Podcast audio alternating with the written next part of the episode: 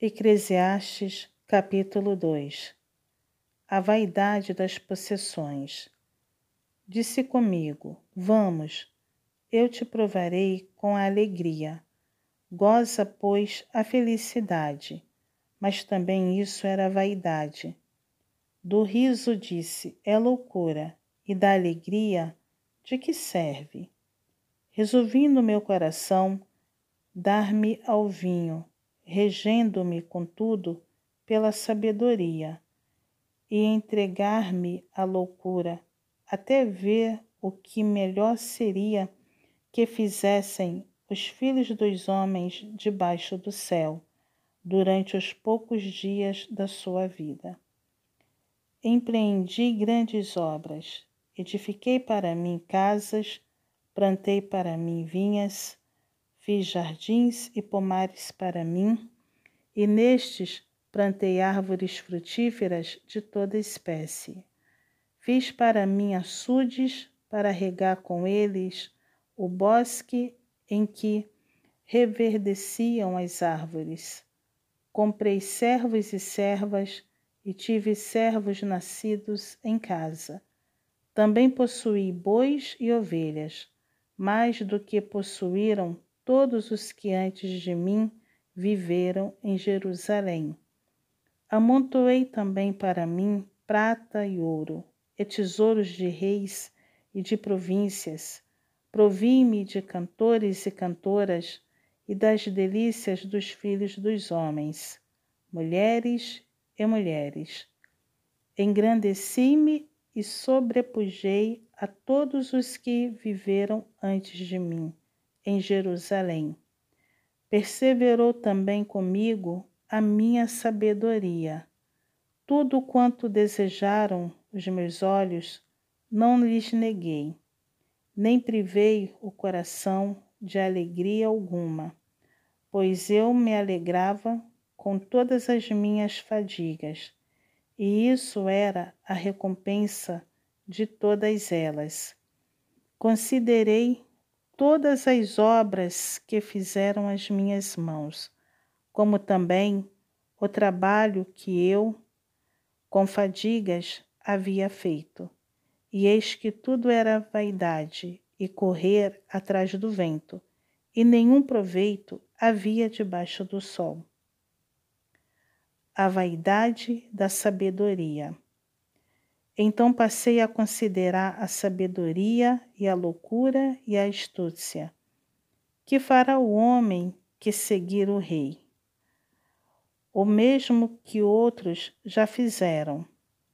Então vi que a sabedoria é mais proveitosa do que a astúcia, quanto a luz traz mais proveito do que as trevas. Os olhos do sábio estão na sua cabeça, mas o estuto anda em trevas. Contudo, aprendi que o mesmo lhes sucede a ambos. Pelo que disse eu comigo, como acontece ao estuto, assim me sucede a mim.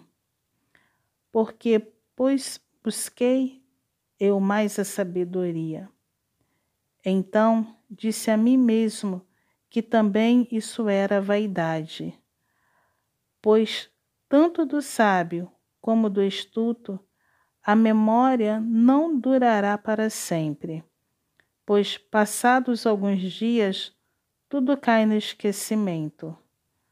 Ah, morre o sábio, e da mesma sorte o estuto, pelo que aborreci a vida pois me foi penosa a obra que se faz debaixo do sol.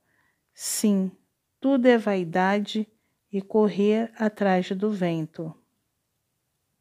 A vaidade do trabalho.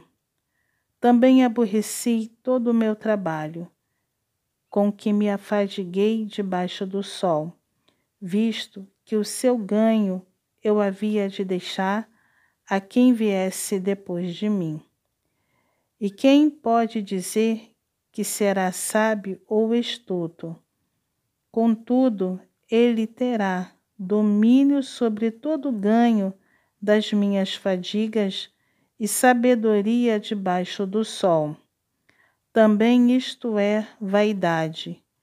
Então me empenhei, porque o coração se desesperasse de todo o trabalho com que me afadigara debaixo do sol. Porque há homem cujo trabalho é feito com sabedoria, ciência e destreza. Contudo, deixará o seu ganho como porção a quem por ele não se esforçou. Também isto é vaidade e grande mal.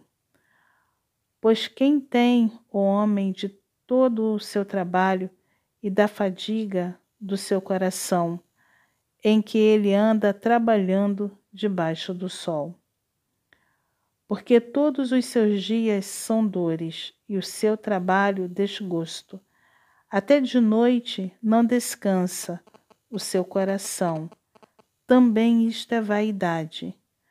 Nada há melhor para o homem do que comer, beber e fazer que a sua alma goze o bem do seu trabalho.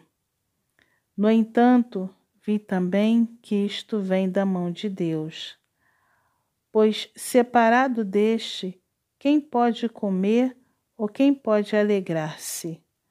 Porque Deus dá sabedoria, conhecimento e prazer ao homem que lhe agrada, mas ao pecador dá trabalho, para que ele ajunte e amontoe, a fim de dar àquele que agrada a Deus.